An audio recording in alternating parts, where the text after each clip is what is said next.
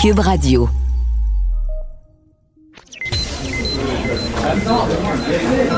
Silence. Veuillez vous lever. La cour présidée par l'honorable François-David Bernier est déclarée ouverte. Entrez dans les coulisses de la justice. Écoutez, vous serez pas jugé. Ils appellent à la barre les acteurs de l'actualité. Oui, votre honneur? Avec François-David Bernier. Avec François-David Bernier. Avocat à la barre. Cube Radio. Bonjour, vous êtes à l'écoute d'Avocat à la barre. Aujourd'hui, ben, nous répondons à vos questions. Donc, vous pouvez les poser au 187 Cube Radio. Il n'est pas trop tard. On choisira les meilleurs, les meilleurs pour vous éclairer euh, durant ben, cette période difficile.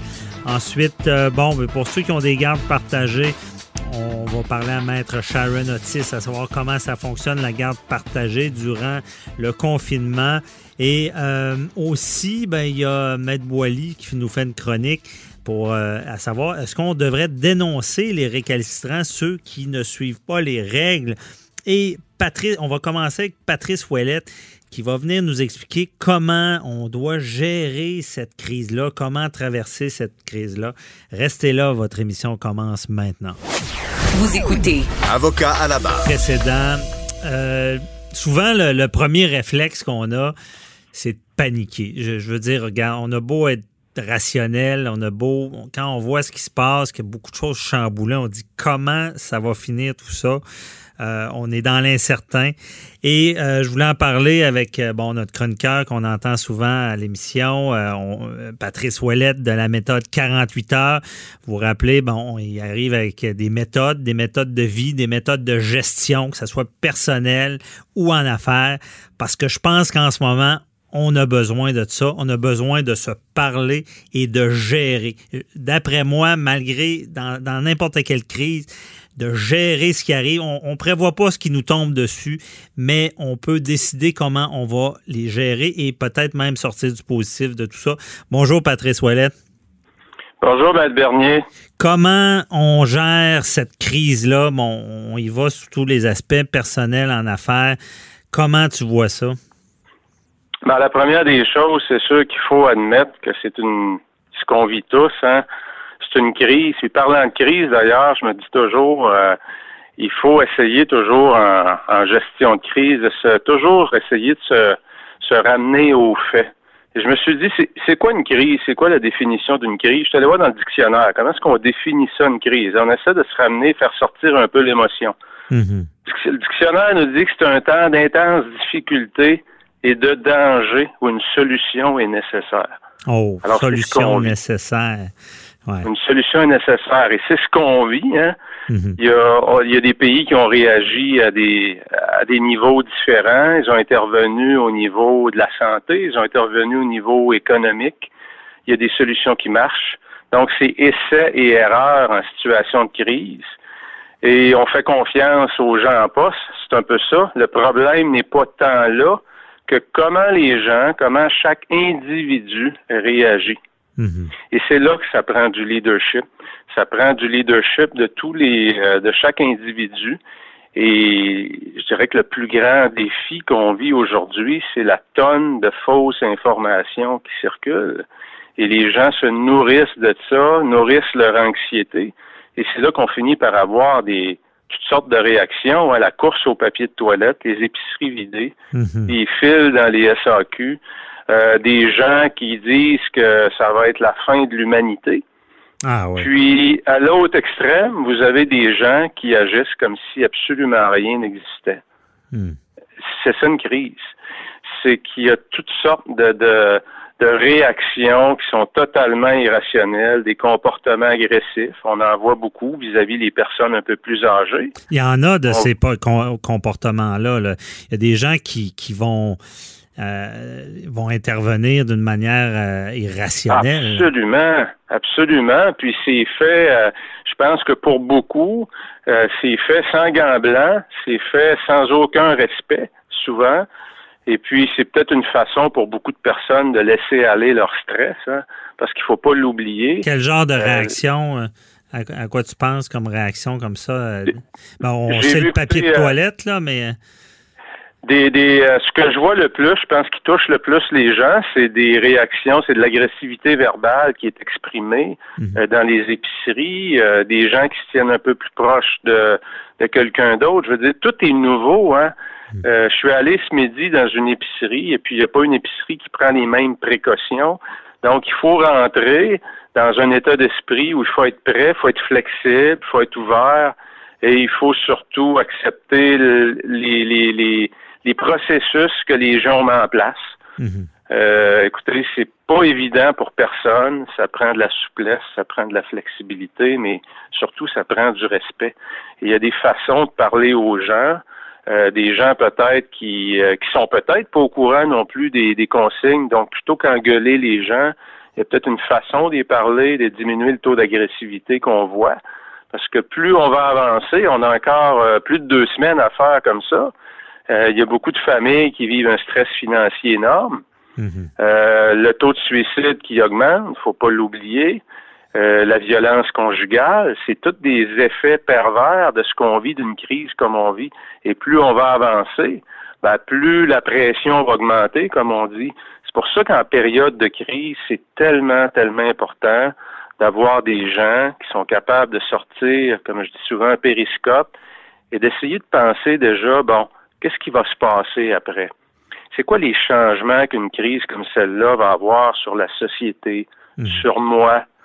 Est-ce que euh, je pense qu'une des grandes choses que la crise présentement nous démontre, c'est que le taux d'endettement des gens est très élevé parce que c'est la panique financière partout. C'est vrai, en peu de temps, en peu de temps En d'arrêt. très, très, très peu de temps, je veux dire, euh, les compagnies de cartes de crédit sont débordées d'appels, les gens qui ont des loyers à payer, euh, les compagnies de financement automobile qui ont été obligées de mettre des programmes en place, et aussitôt que le ministre Legault, le premier ministre Legault a annoncé qu'on arrêtait, on mettait le Québec en pause, déjà le lendemain, tout le monde appelait.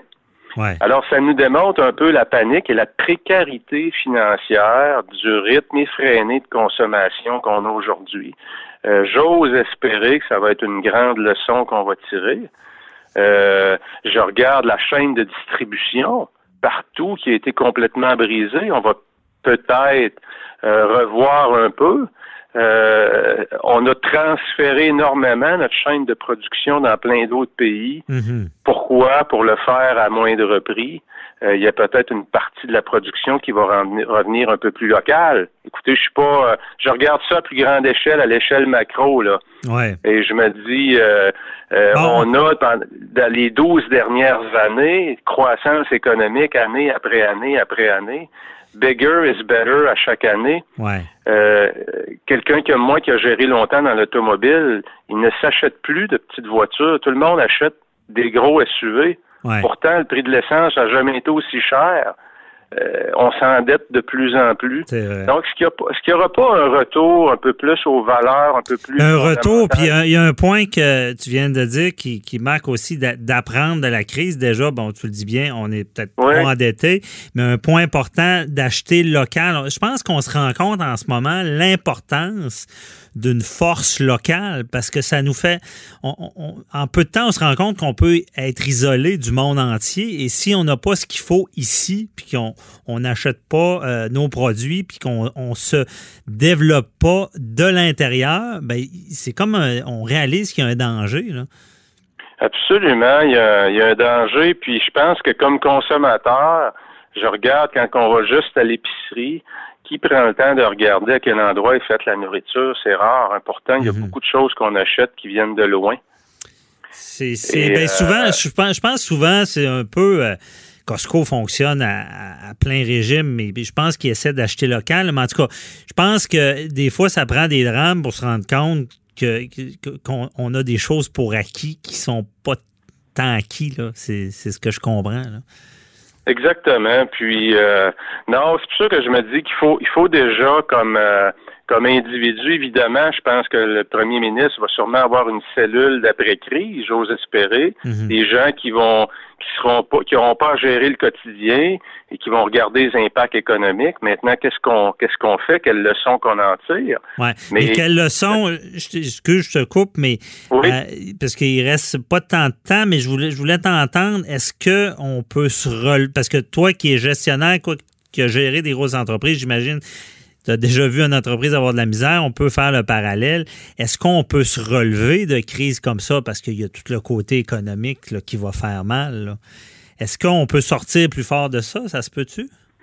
Absolument. Puis je regarde présentement, là, au moment où on se parle aujourd'hui, il y a des entreprises dont les revenus sont en augmentation parce qu'ils ont su apporter une valeur ajoutée à la crise actuelle. Ah ouais. Euh, appelez ça des opportunistes, euh, appelez ça comme vous voulez.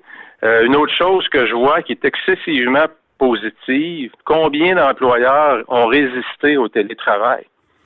Résister? Au nom que c'était pas possible, alors que Ah soudainement, ça l'a pris cette, cette ce fameux COVID-19-là pour que tout le monde puisse travailler soudainement de la maison. C'est vrai. Soudainement, C'est vrai. plus donc, ça va avoir un impact important. Et si ça se poursuit, ça, ça veut dire une augmentation de la qualité de vie des gens, euh, moins euh, diminution du transport sur les routes, euh, les engorgements. Donc, il, il- il va y avoir, il va y avoir des choses excessivement positives, des locaux un peu plus petits, parce Oui. qu'on a moins besoin de surface de travail. Donc, que voyez-vous, il y, a des, il y a des choses très positives qui vont sortir de ça aussi. c'est vrai, c'est bien dit, ça me fait réaliser. Et d'ailleurs, je suis en train de me dire son, si cette crise-là nous a pas propulsé à vitesse grand V dans l'avenir, dans l'avenir qu'on connaissait déjà. On parle des jeunes sur leur tablette qui, qui, qui communiquent à distance. C'est comme si tout d'un coup, on, on- on devait se projeter dans l'avenir technologique pour être capable de, de se parler à distance. Je pense qu'effectivement, vous l'avez bien dit, Maître Bernier, je pense qu'on vient de faire un grand, grand bond en avant euh, dans les technologies de la communication. Mhm. Et je regardais moi-même la semaine passée, j'avais euh, j'avais un meeting de trois heures, normalement, qui est de une heure à quatre heures. Et puis qu'on a fait avec l'application Zoom, euh, écoutez, il y a une foule de- de- d'applications qui permettent d'avoir des meetings de groupe.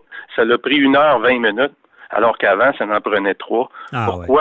Parce que les technologies amènent une efficacité que. Puis je suis pas en train de dire que c'est- mauvais de se rencontrer en Non, personne, loin ça. de là. Mais il y a énormément d'avantages à faire ces meetings Ouais. euh, virtuels, si on peut dire. Ça apporte une touche d'efficacité. On reste beaucoup plus focus, comme on dit. C'est vrai. Mais en tout cas, c'est des, des très bons points que, que tu as soulevés. Et d'ailleurs, euh, oui, on- il y aura du positif de cette crise-là. Ce- Cependant, on le dit, les contacts humains seront toujours importants. Il faudra y penser aussi en étant à distance. ouais. Mais merci beaucoup, euh, Patrice Ouellette, de la méthode 48 heures. Vous pouvez, euh, on peut te suivre sur Fa- Facebook. Euh, donc, euh, très intéressant. Puis ça, ça fait du bien d'entendre le chant euh, du positif malgré euh, toute la tourmente. Fait que, euh, je Un te souhaite plaisir, Maître Bernier. Toujours bonne journée. plaisir. Bye bye. Excellent. Au revoir. Avocat à la barre. Avec François-David Bernier. Avec François-David Bernier.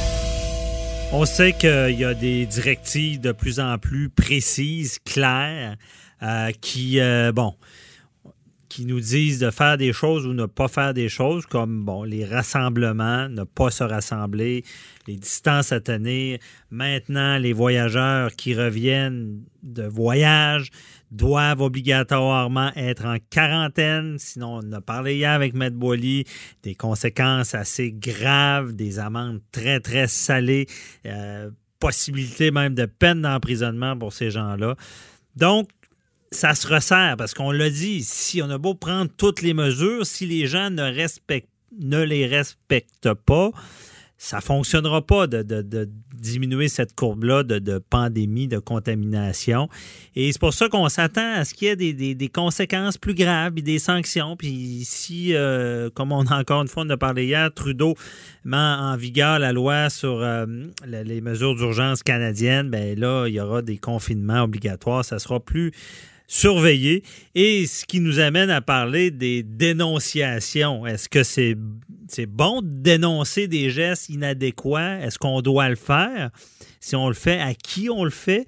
Euh, est-ce qu'on est en bon québécois un stool ou pas? On en parle avec euh, Jean-Paul Boilly qui est avec moi encore et euh, on tient à rappeler, on respecte les règles. À distance. Deux mètres minimum de distance et on ne serre pas à main, on s'évite.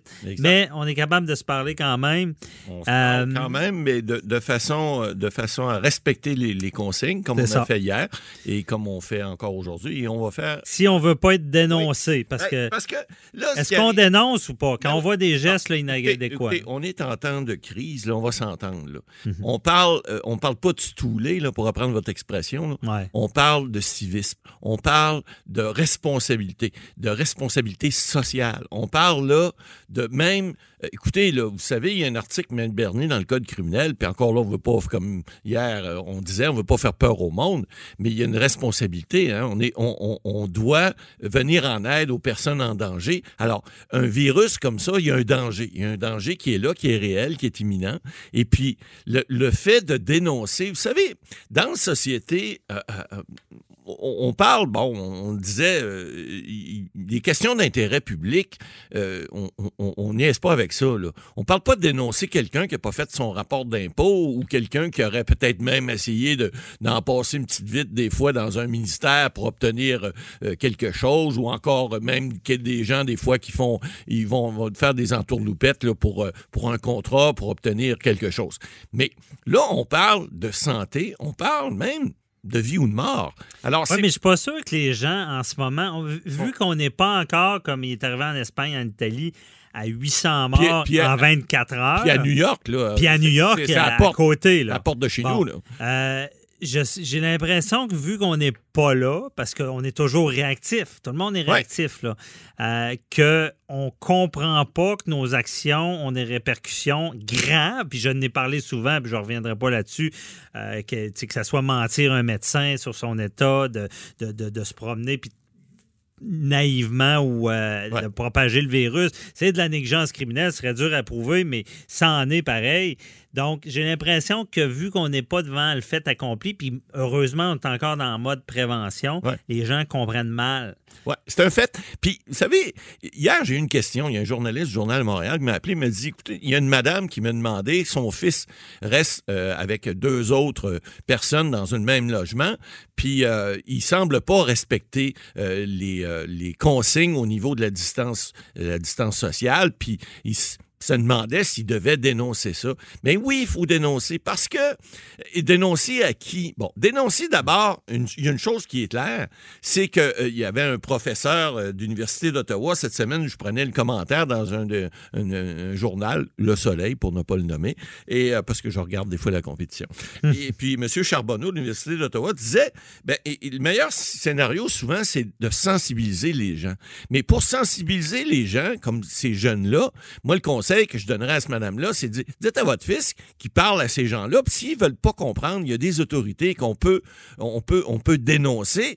Ça veut pas dire d'appeler nécessairement la police, mais c'est mieux des fois se faire peut-être euh, perdre un ami euh, ou deux, puis s'en faire peut-être 100 de plus, parce qu'on va avoir évité euh, une, situation qui, qui, qui, peut, qui peut avoir des conséquences très, très graves. Sauf que dans les faits, c'est pas évident. C'est pas évident parce qu'on pas Quelqu'un, il respecte pas. Tu vas à l'épicerie, le, monde... Euh, ils se collent sur toi pareil. Euh, je veux dire, ils font pas attention. Dans ce cas-là, un colocataire. J'ai eu aussi, on a eu des, demandes sur Facebook, des questions du public. On avait parlé la semaine dernière, je crois.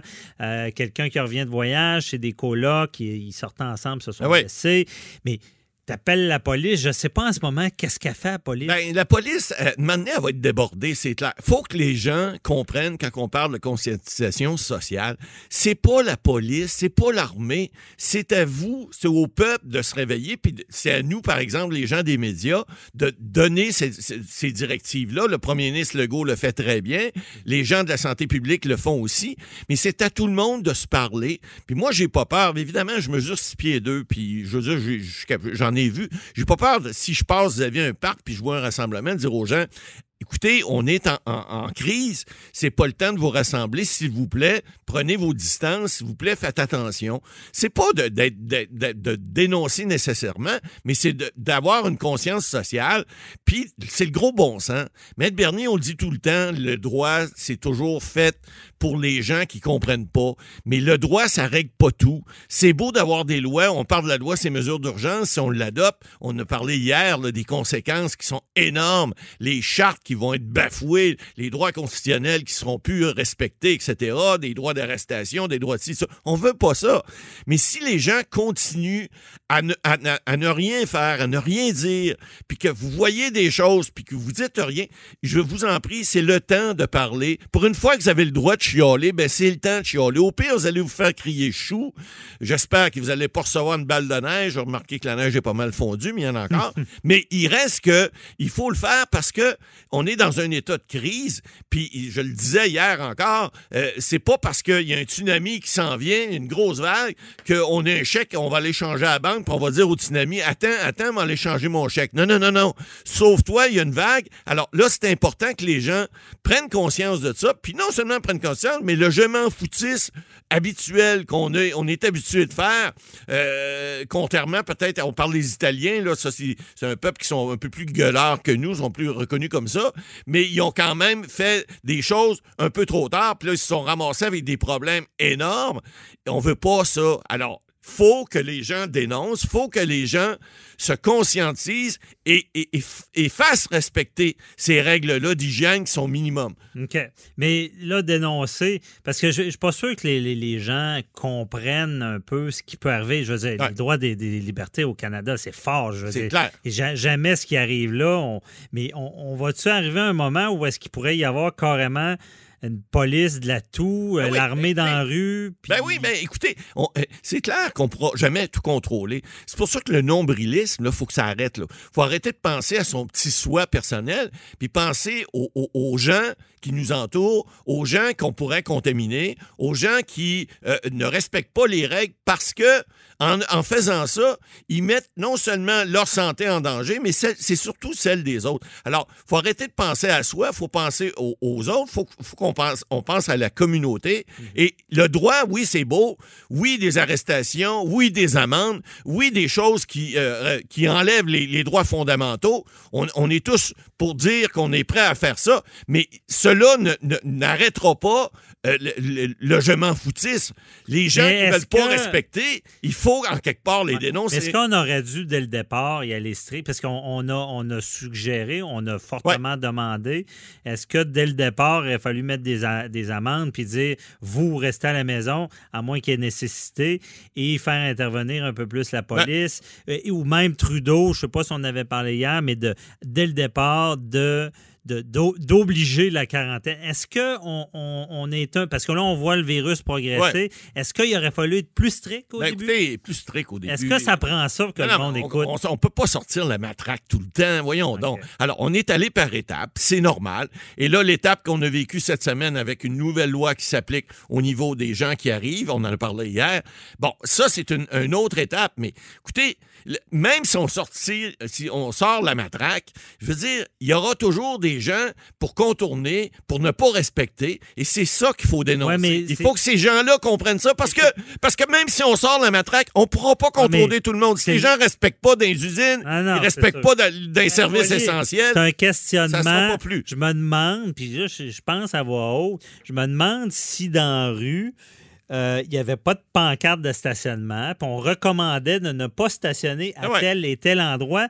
Je me demande si ça serait respecté. Ben, c'est évident. Les gens, des fois, on, on, on, on a toujours le je m'en foutiste, puis on est toujours est prêt à, à, à, abuser des choses. Faut, on n'est plus là, là. On n'est plus là. C'est pour ça que là, je dis, c'est bien beau dire on aurait dû adopter, on aurait dû, on aurait dû. On n'est pas à on aurait dû. On est ah, à, on devrait faire, dû, parce que la loi ne règle pas tout. Ah, je vous, vous pose la question. La loi loi, là, la loi, c'est là. O oublions, le pa oublions le passé. Maintenant, est-ce qu'on met des amendes plus, plus établi, plus facile à donner, disant vous faites ça, vous avez une conséquence comme mon stationnement que je parle. Ouais, mais oui, oui, des amendes, mais ça réglera pas tout. Alors, je pense pas que ça va nécessairement en augmentant, mais ça peut décourager du monde, effectivement.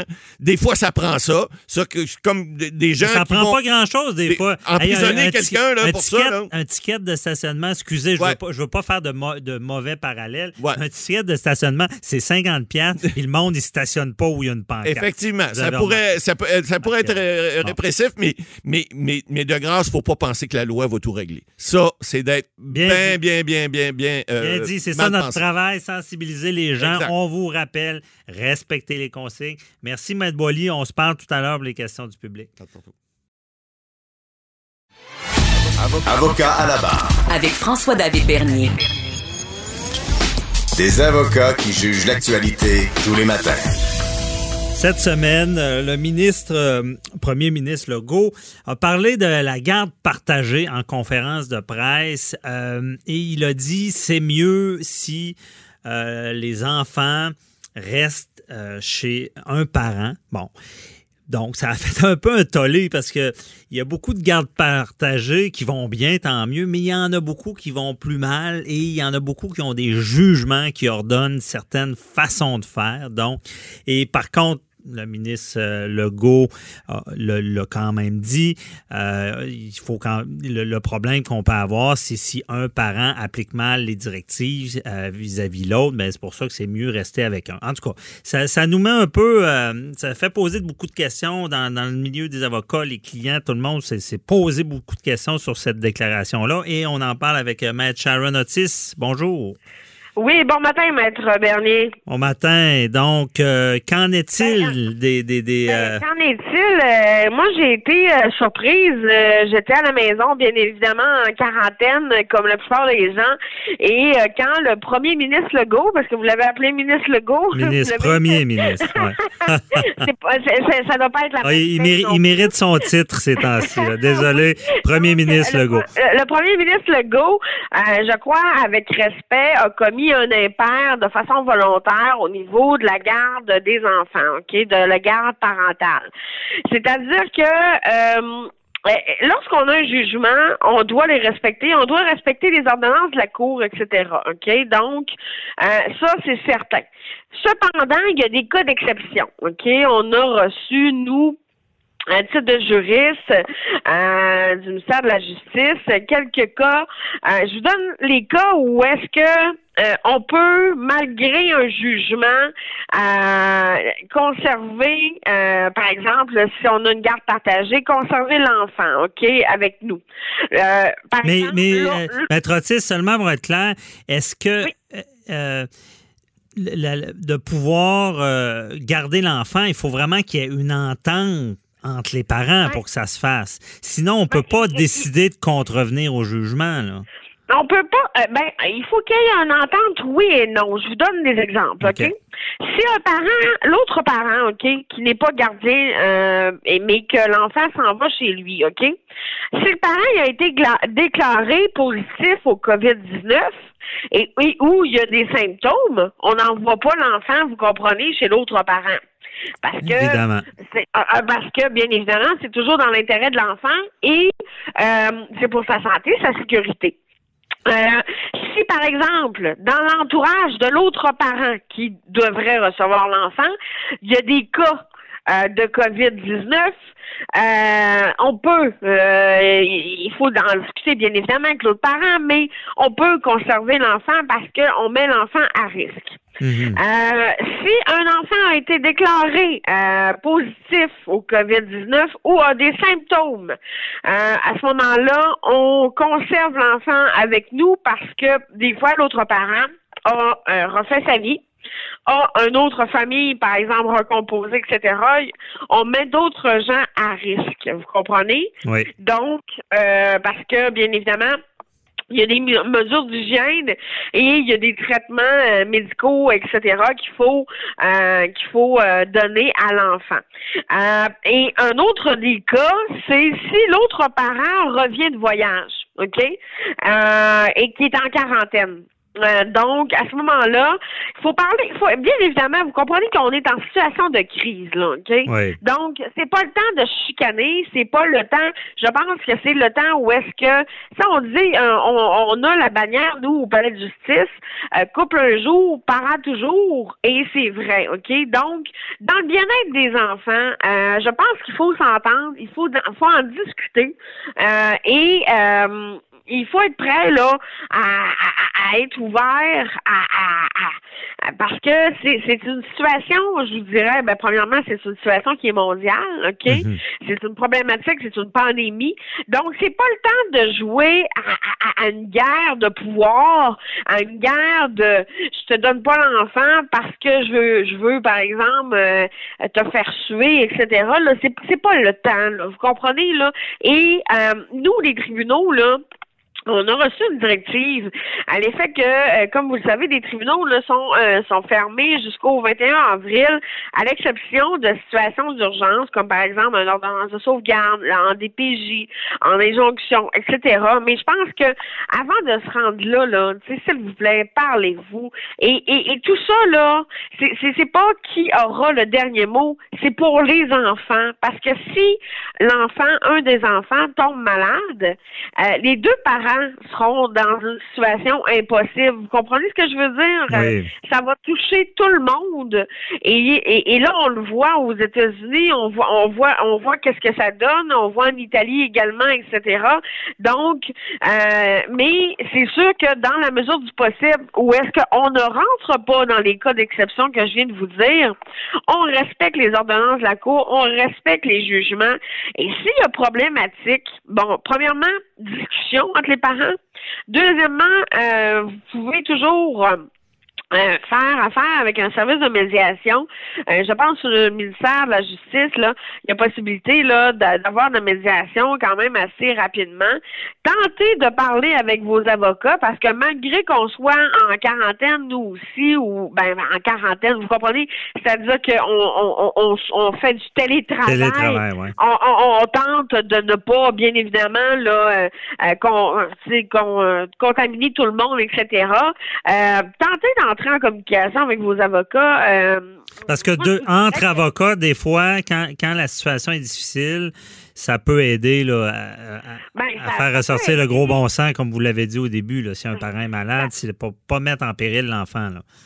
Ça peut aider et euh, chacun des avocats va, va bien évidemment là euh, comment je pourrais vous dire ça, conseiller son client en disant, regarde, voici, là, on est dans une situation euh, d'exception, là, parce qu'on mhm. est vraiment dans une, euh, dans une situation exceptionnelle. Ah, c'est jamais vu. Puis, Maître Otis, gardez votre idée, mais vos, vos mots sont, c'est important que les gens comprennent, vous, vous l'avez bien dit. Mais si on va dans une situation pratico-pratique de parents qui ne s'entendent pas. Il y a une situation, comme vous l'avez expliqué au départ, qui arrive. Donc, mettons, je vous donne un exemple. Moi, j'ai les enfants. Je sais que l'autre parent a des, euh, des symptômes grippaux, est malade, des choses comme ça.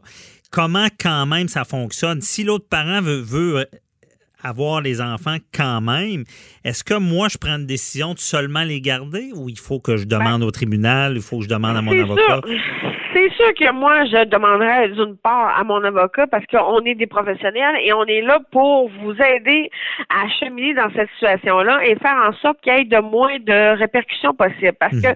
vous savez que si vous allez à l'encontre d'un jugement, euh, vous êtes possible, c'est possible qu'il euh, y ait une sanction, ça s'appelle un, outrage au tribunal, et on ne veut pas se rendre là. C'est sûr que les tribunaux vont euh, considérer la situation d'exception, mais cependant, il faut faire attention et, et, même, je vous dirais, euh, une des questions qui m'ont été posées par certains de mes clients, euh, tant qu'on parle d'une garde partagée, là, 4-3-3-4, c'est-à-dire 4 jours chez monsieur, par exemple, mhm. trois jours chez madame, trois jours chez monsieur, quatre jours chez madame, est-ce qu'il y a possibilité euh, qu'on les conseille, est-ce qu'on on continue ce genre de, de garde-là, etc.? Moi, je vous dis que tant et aussi longtemps qu'on n'est pas entré dans dans les cas d'exception que je vous ai dit au départ, euh, on continue la garde partagée. Et, et, euh, même si, par exemple, votre, votre ancien conjoint ou votre ancienne conjointe travaille dans le milieu de la santé, ça, ça inquiète beaucoup de gens, OK? Mhm. Ça inquiète beaucoup de parents en disant euh, il y a possibilité que le, le parent non, non gardien pour l'instant euh, amène avec lui, euh, ben, vous avez entendu le ministre de la, de la Santé, euh, au niveau de, de, de du, du, linge de travail, là, des, des, uniformes, etc. Parce que pour l'instant, les infirmières arrivent chez elles avec leur uniforme pour lequel ils ont traité le, des gens qui ont eu le COVID-19 euh, pendant toute la journée Mhm. et arrivent chez elles avec cet uniforme-là. Là, présentement, je pense qu'ils sont en train de faire, d'instaurer un système pour que les vêtements euh, de travail puissent être lavés sur place et les euh, infirmiers, infirmières et tout, le corps pro- professionnel. Mais ça, ça, est-ce que euh, un parent peut dire, ben l'autre travaille, bon, c'est un chauffeur d'autobus, c'est un, euh, il est à l'hôpital, donc, il, donc il, il- il est en, il, est- en contact potentiellement, donc je veux garder les enfants. Est-ce qu'on peut aller jusque là? Non.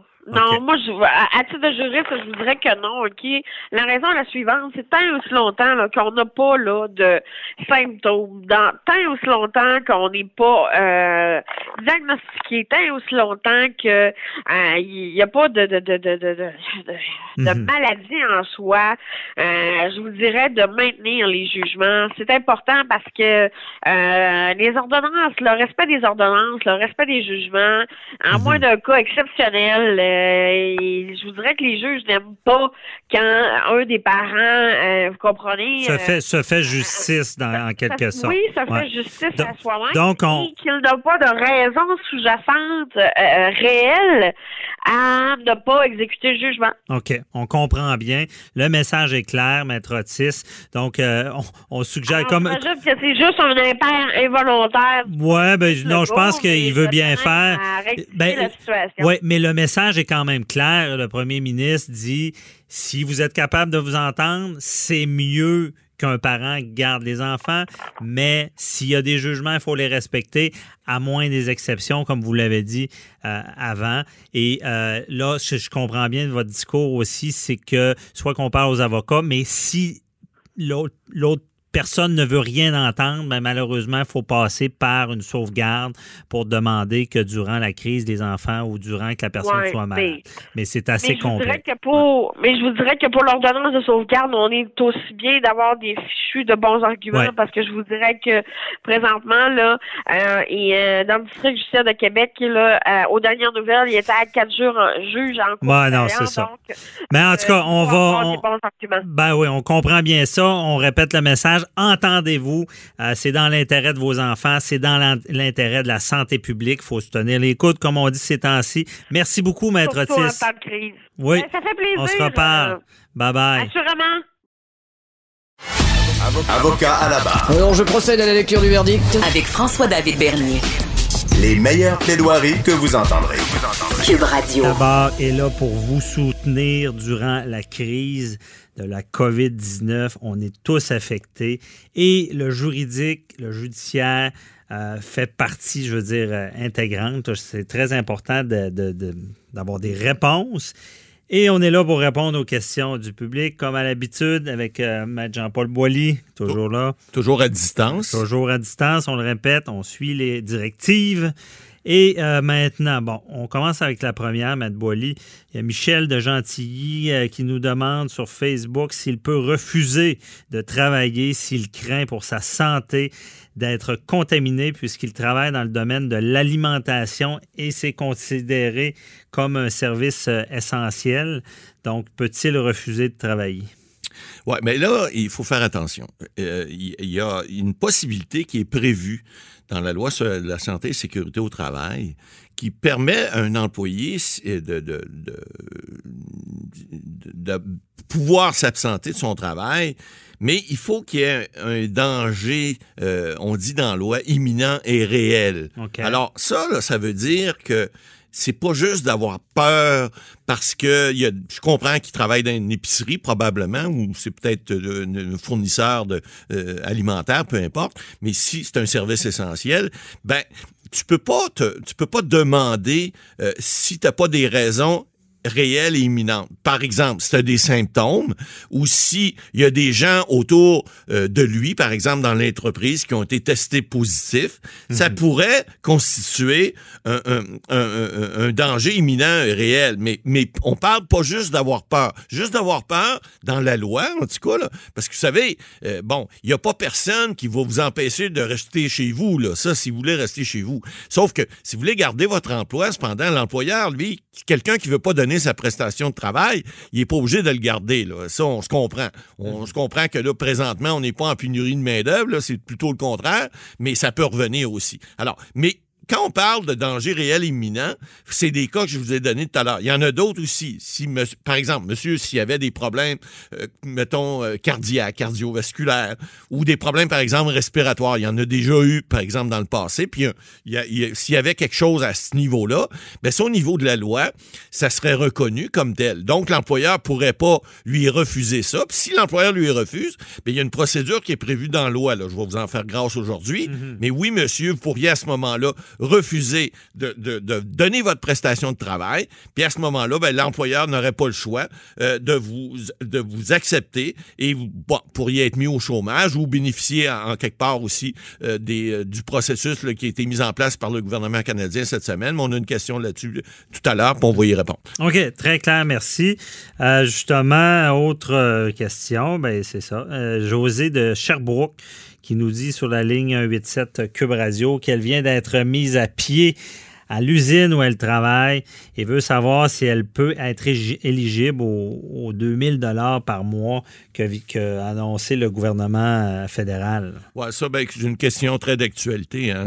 C'est certain là, que cette dame-là là, qui a perdu son emploi, ben, vous me dites pas dans la question si elle l'a perdu à cause de ça, mais je prends pour acquis que c'est ça. C'est une des usines probablement qui a été fermée dans cette région-là. J'imagine. J'imagine. Donc, oui, madame, euh, effectivement, vous faites partie de ceux qui euh, sont couverts par ce nouveau régime-là qui a été annoncé. Évidemment, c'est un régime-là qui, qui, qui est fédéral concerne tous ceux qui ont perdu des revenus à cause de la COVID-19. Donc, si vous avez, même si vous n'avez pas de symptômes, puis même si vous n'êtes pas en quarantaine, euh, vous, vous allez être euh, couvert par ce régime-là parce qu'on dit que c'est ceux qui ont, euh, qui ont perdu leur travail euh, à cause de ça. Donc, si l'usine a été fermée à cause, évidemment, de, des règles gouvernementales que M. Legault a, annoncé en début de semaine, à compter de mardi soir, tout devait être fermé. Là, c'était un, euh, un, shutdown, comme on a dit au Québec.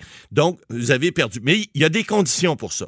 Il faut avoir gagné. Puis là, écoutez, je ne veux pas donner tout le, détail. Vous pouvez aller sur le site Internet du gouvernement du Canada qui va vous donner tout le détail là-dessus. Puis ça va être mis à jour parce que ça vient d'être annoncé. On sait que les formulaires vont être disponibles au, mm-hmm. début avril. On parle du 6 avril, les paiements quelques jours après. Bon, on, parle de faciliter ça. Mais on sait que pour être admissible, il faut avoir gagné au moins 5000 dollars euh, l'an dernier. Donc, si vous aviez eu un revenu l'an passé. Et euh, peu importe la perte de vos revenus cette année, là, même si vous avez gagné moins de 2000 dollars par mois, vous allez être éligible à cette prestation-là. Et ça, c'est pour quatre mois. Alors, on prévoit que vous allez pouvoir bénéficier de ce régime-là pendant quatre mois. C'est imposable en passant. Alors, euh, on se demandait, des fois, il y a des gens qui sont contractuels, euh, il y a des gens qui sont peuvent être éligibles également. Il s'agit juste de, même des étudiants, j'ai vérifié dans le programme, des étudiants qui, ont, qui, ont, qui ont 15 ans et plus, pour être même éligibles, s'ils ont gagné de l'argent euh, l'an passé et qui sont toujours travaillants cette année, qui auraient perdu leur emploi pour la même raison depuis cette semaine, parce que le gouvernement a décidé de fermer euh, des, entreprises. Donc, il y a des étudiants, par exemple, qui travaillent dans des centres commerciaux, qui ont perdu leur emploi. Hein. Ils travaillent des fois à temps partiel, 20, 25 heures semaine, 15 heures. Donc, eux aussi, ils vont pouvoir être éligibles à ça. Mais ces conditions-là, c'est qu'ils ont gagné au moins 5 000 l'an passé et ils vont pouvoir demander. Mais il y a même des gens, en, en vérifiant le programme, qui peuvent même rester chez leurs parents qui sont éligibles parce qu'ils ont gagné 5 000 l'an passé et qui travaillent cette année et qui auraient perdu leur emploi à cause de la COVID-19. Alors, ces gens-là aussi vont être éligibles. Évidemment, on vous demande de pas abuser si vous n'en avez pas besoin, mais les programmes vont être là pour ces gens-là et ils vont pouvoir en bénéficier. OK. Euh, bien répondu, mais euh, Maître Boily, euh, je vais vous ajouter une difficulté à la question. Oui. Je vous avais pas averti d'avance en plus. Pas grave. Euh, c'est un, un questionnement que j'ai eu sur mon Facebook. Si une entreprise, parce que là, il y a beaucoup de télétravail. Bon. Oui, Et là, il y a des gens qui travaillent de la maison, Ouais. mais vu que les ser- tout a diminué puis qu'il y a des entreprises qui restent ouvertes, mais à l'essentiel seulement. Et si quelqu'un reste en poste, mais Ouais. ne fait pas son travail habituel, bon, ne travaille pas son 40 heures, fait seulement intervenir pour un, un- un travail minimum dans l'entreprise pour, Ouais. pour rester exemple, ouvert. Ouais. Euh, Qu'est-ce qui arrive avec Ben- ça? Est-ce qu'elle peut avoir du chômage? Est-ce qu'elle a le droit à cette prestation-là? C'est-à-dire que non, c'est là, il y a, il y a une, différence dans la loi là, qui est prévue, c'est que vous devez avoir perdu votre travail. Si vous l'avez perdu en partie, ben, vous n'êtes pas nécessairement éligible à ce montant-là. Là, évidemment, il y aura peut-être des ajustements de fait, mais au moment où on se parle, ce que j'ai vu, en tout cas, vérification faite, Ouais. même si vous me, me l'envoyez ça comme, mais j'avais quand même vérifié avant, euh, euh, il ne pourrait pas Mais si la personne, par exemple, perdait plus de la moitié de son revenu, euh, moi, je suis convaincu, vous, vous pourriez à ce moment-là faire une demande et évidemment, ça sera traité. Les gens, de, parce que c'est les gens du ministère du Revenu qui vont vérifier On après, soulève un bon point. Un bon point parce qu'il y a qu'effectivement- beaucoup de gens. qui vont perdre une partie de leur revenu, effectivement, comme nous autres. Imaginez l'entreprise, faut, elle, elle peut garder un service essentiel. Effectivement. Ah, C'est le mot à, à mode, là, Ouais. essentiel. Mais baisser le nombre mais, d'heures. mais baisser drastiquement le nombre d'heures. Effectivement. Qu'est-ce qu'a fait cette personne-là? Ouais, Elle c'est est ça. comme dans une zone grise. Elle est dans une zone grise, puis présentement, il n'y a pas de réponse euh, qui, sont, qui est absolue. Mais moi, ce que je dis à ces gens-là, si vous perdez en tout cas plus de la moitié de votre salaire, faites la demande quand même. Il y aura Et certainement plusieurs personnes qui Il vont... va y avoir beaucoup de personnes Ouais. dans cette situation-là, vu la situation. Ouais. Donc, on, on- lance le message euh, à notre euh, cher gouvernement qui gère bien ça, mais il y a peut-être une petite partie grise là-dessus. Prenez, prenez Euh, note de ça parce avec que vous allez en avoir... million, avec notre million d'auditeurs, Ouais. ça devrait se rendre. Exact. à- Millions, ça, c'est il y a au mois de février. En mars, on est rendu beaucoup plus haut Ah, c'est sûr. Euh, Une dernière? Bon, on a le temps pour une dernière. Euh, euh, euh, c'est encore du travail, là, évidemment, ça Ouais. touche tout le monde. Euh, Jean-Philippe de Dannacona qui veut savoir euh, s'il peut prendre ses vacances et obliger son employeur à le payer alors qu'il a été mis à pied cette semaine. Est-ce qu'il peut recevoir son chômage par la suite? Ben, écoutez, euh, ce serait peut-être pas la meilleure chose à faire, M. Jean-Philippe, parce que euh, ben, les vacances, l'employeur, oui, effectivement, peut vous les payer, mais ça va reporter votre période de chômage. Alors, c'est peut-être pas la meilleure chose à faire. Puis, on sait là que les programmes gouvernementaux, que, vous allez pouvoir obtenir votre 2000 dollars par mois si vous avez euh, été mis à pied cette semaine, ben, vous auriez pas avantage à demander vos vacances. L'employeur n'est- n'est- il- aussi, il faut comprendre que l'employeur, bon, si tout le monde fait ça puis demande les vacances en même temps, l'employeur qui n'a pas de liquidité présentement, là, il va pas trouver ça drôle. Alors, il est jamais obligé de vous payer des vacances si la période est pas encore rendue la période des vacances, mais il pourrait le faire. Ça, vous pourriez avoir une entente et prendre une, une- entente avec votre employeur à cet effet-là. Mais moi, je vous conseille pas nécessairement de le faire à cause de ce qu'on a dit, à cause des programmes qui sont là, à cause du fait aussi les délais de carence d'assurance chômage, vous allez leur porter de deux semaines. Alors, je pense pas que ça soit une bonne idée. Pour l'instant, les, les programmes gouvernementaux sont là. Et puis, vos vacances, gardez-les. Ils vont être bien mérités, puis ils vont être payés plus tard. OK. Bon, bien répondu. Merci.